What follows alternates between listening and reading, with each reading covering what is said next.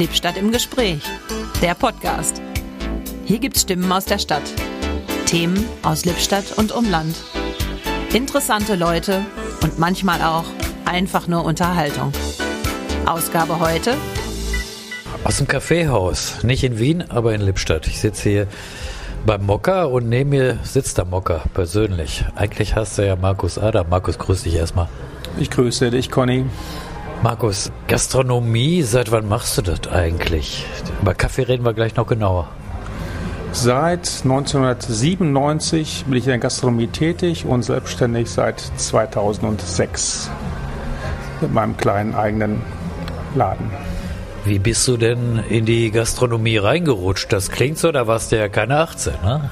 Nee, das ist purer Zufall. Ich bin gelernter Zahntechniker und äh, habe mich äh, nach der Ausbildung umgeschaut, weil das doch so ein Job war, der mir nicht unbedingt Spaß gemacht hat wegen meiner Allergien. Und dann äh, habe ich eine Umschule gemacht damals Ende 90 in Paderborn und äh, zum Internetentwickler. Und damals wurde das Café Zentral eröffnet.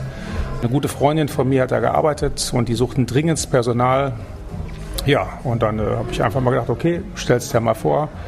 Und äh, cooler, angesagter Laden, reingeschnuppert, Lunte gerochen und dann habe ich es wahrscheinlich so gut gemacht, dass sie mich direkt übernehmen wollten und dann war ich tatsächlich in der Gastronomie.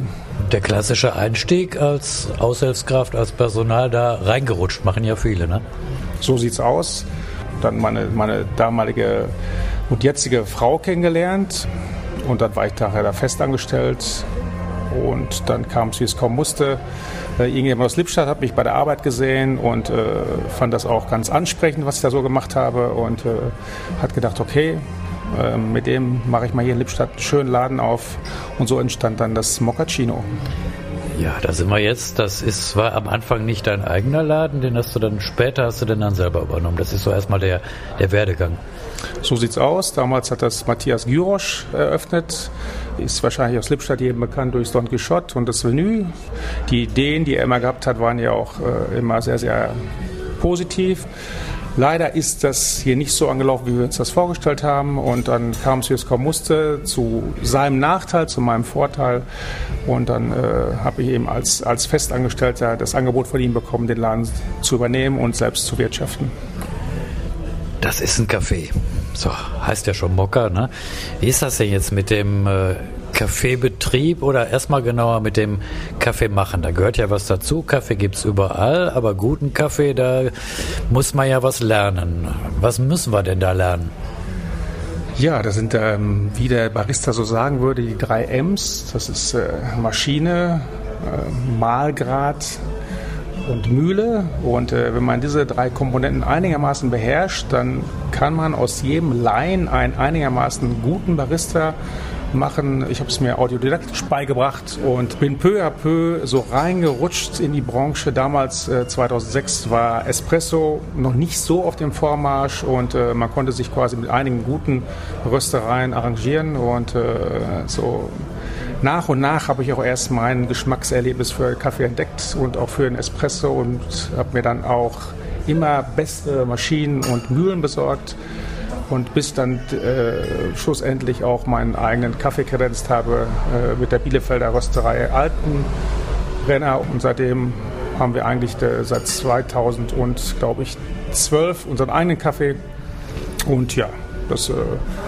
wird auch dementsprechend honoriert. Da muss man ja nur immer dranbleiben an der Geschichte. Ne? Mit äh, Kaffeequalität muss man das immer überwachen. Ändert sich da ständig was? Oder ist das so, ich habe jetzt mal einmal meine Einstellung, jetzt ist der gut und jetzt mache ich den 20 Jahre so? Nein, da muss man tatsächlich beibleiben. Das ist im Winter ganz, ganz was anderes als im Sommer. Und äh, ich bin auch jeden zweiten Tag mit meiner Waage zugange und habe das Gefühl, okay, irgendwas passt gerade wieder nicht. Und das sind dann Nuancen, die man einstellen muss an der Mühle. Das ist die, die Luftfeuchtigkeit, das ist, äh, wie gesagt, die, die saisonal bedingt. Und auch jede Mischung, die ich bekomme, ist nicht ungefähr gleich, weil auch die Röstereien machen Fehler. Und da wird man ein paar Sekunden länger geröstet oder ein paar Sekunden kürzer. Und das sind alles so viele Eigenschaften, die man berücksichtigen muss. Und äh, wenn man das beherrscht, und das ist eben die Kunst eines Barista, dann äh, sollte es möglich sein, einen guten Espresso zu kredenzen. Das ist anspruchsvoll. So, da haben wir was gelernt. Das ist so ein bisschen wie beim Wein. Ne? Kann man auch ganz feinfühlig drauf gucken, wenn es wirklich gut werden soll. Und jetzt ist ja das Thema Personal. Ich kenne das oft genug, bin selber Kaffeetrinker, du gehst irgendwo in den Laden und dann, je nachdem wer arbeitet, ist dann der Kaffee zumindest nicht immer gleich. Wem was schmeckt, ist eine andere Frage. Wie kannst du denn garantieren, wenn jetzt Anspruch reinkommt, dass der auch immer gut ist? Ja, schwieriges Thema auch für mich. Das Einarbeiten des Personals ist für uns ein sehr, sehr langwieriger Prozess. Das heißt, hier haben sich auch schon sehr viele Leute vorgestellt und bis man das Gefühl hat, okay, der könnte es tatsächlich dahin bringen, dass ich ihn allein lassen kann äh, mit der Maschine, mit der Mühle, mit allem Zip und Zap hier und das dauert eben und da reden wir nicht von ein, zwei Wochen, sondern von ein paar Monaten. Und bis ich dann das Gefühl habe, okay, der Gast merkt den Unterschied nicht, dann ist derjenige eben soweit und wir können ihn hier einstellen. Aber wie gesagt, da haben wir auch schon mal ab und zu ins Klo gegriffen, wie man so schön auf gut Deutsch sagt. Und dann äh, müssten wir uns von den Leuten wieder trennen, weil es eben nicht so funktioniert hat. Aber wie gesagt, Conny, es ist tatsächlich schwierig, schwierig. Auch gute Leute zu finden, ne? Absolut. Unser aktueller Werbepartner ist Raffler Textildruck, der Spezialist für einzigartige Textildrucke. Ganz egal ob T-Shirts, Hoodies, Jacken, Trikots. Bei Rafflers könnt ihr eure Textilien mit eurem ganz persönlichen Motiv bedrucken lassen. Das richtige Gefühl für Design, modernste Technik garantieren hohe Qualität. Und das Beste ist, man kann schon ab Einzelstück bestellen und eigene Klamotten mitbringen. Ob für Verein, Firma, Hofstaat oder was auch immer. Alle genaueren Infos gibt's unter www.raffler-textildruck.de oder einfach zu den Öffnungszeiten am Siechenkamp im Lippstädter Süden vorbeischauen. Das Personal ist die eine Seite. Jetzt gibt's aber auch die andere Seite, das ist die Kundschaft. Und da wir hier im Tagesgeschäft sind, ist natürlich so mehr Kaffee ne, und andere Sachen, weniger Alkoholiker wie im Abend- oder Nachtgeschäft. Hast du dir das bewusst ausgesucht? Ja, das habe ich mir tatsächlich bewusst ausgesucht. Oder das hat sich Gott sei Dank so entwickelt. Ich komme ja aus der Abendgastronomie.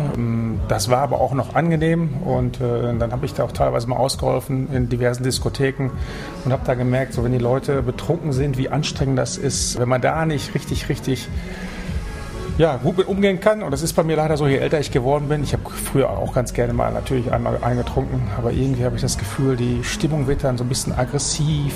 Nee, das ist nicht mehr meine Welt und von daher bin ich froh, dass ich ein Tagesgeschäft habe, dass bei mir so gut wie fast kein Alkohol getrunken wird. Mal ein Weißwein oder mal einen kleinen Cremant oder waren maximal ein Bierchen hier und um 19 Uhr werden die Türen geschlossen und dann können alle von mir aus gerne in die Stadt gehen und sich so richtig ein umhängen. Ich guck mal kurz in die Lippstädter Geschichte, um jetzt zu unterbrechen, weil äh, das kenne ich von Volker und Roswitha noch früher, alte Cafeteria. Die haben das ja auch immer gesagt, ne? Ja, klar, ne, das war damals ja auch unser Laden und äh, da sind wir alle hingegangen regelmäßig. Ne. Es war einfach, äh, ja, da fing die Kaffeekultur im Endeffekt in Lippstadt an. Volker und Roswitha haben das hoffähig gemacht. Ja, und wir versuchen das jetzt einfach so ein bisschen weiterzuführen hier in Lippstadt. Und äh, ja, viele Cafés gibt es mittlerweile, aber ich meine, die beiden waren tatsächlich einer der ersten, ja, das ist Vergangenheit, also zurück in die Gegenwart, aber du erlebst doch auch sicherlich im Tagesgeschäft schon mal originelle Geschichten. Wenn ich dich jetzt so spontan frage, was ist so hängen geblieben? Oh Mann, das war irgendwie so, so ganz anders als sonst. Ja, da ähm, gibt es tatsächlich, nee, so viele gibt es da glaube ich gar nicht. Also was mir hängen geblieben ist damals Dr. Ähm, der wahrscheinlich für viele Lippstädter noch ein Begriff gewesen ist, der sich leider Gottes nachher doch dem Alkohol verschrieben hat. Das waren eigentlich so die, die lustigen Anekdoten, wenn er dann mal hier reinkam. Und äh, da wurde, damals wurde sogar noch geraucht hier im Café. Wenn ich mir das heute vorstelle, in diesem kleinen Laden von knapp 50 Quadratmeter Gastraumfläche saßen hier 20, teilweise 20, 30 Leute und haben geraucht. Da sage ich nichts zu. Nein, aber es war schon sehr, sehr grenzwertig. Und ich habe immer so gedacht, warum kommen denn eigentlich keine Eltern mit ihren Kindern? Und äh, weil man es ja, es war damals ja so gang und gäbe. Und aber um nochmal auf äh, Doktor zurückzukommen, da gab es ja so die lustigsten Geschichten, eben weil er eben auch etwas Alkohol getrunken hat hier vor der Theke. Aber ansonsten ist tatsächlich, nee, hier ist wirklich, wirklich wenig passiert in all den Jahren. Mir fällt nichts ein. Das darf man eigentlich so nicht sagen, weil dann würde man ja sagen, nichts passiert, kein Geld in der Kasse. Kann nicht sein, aber Corona-Zeit liegt hinter uns und einige andere Sachen. Äh, Gastronomie, sagt man, ist ja nicht so einfach. Wie war es denn so über die Jahre gesehen, so vom, von den Anfängen für dich? Ja, auch bei mir war es tatsächlich so, dass wir am Anfang gedacht haben, okay, den Laden können wir auf keinen Fall mehr halten. Die Umsätze waren ganz am Anfang sehr, sehr mau.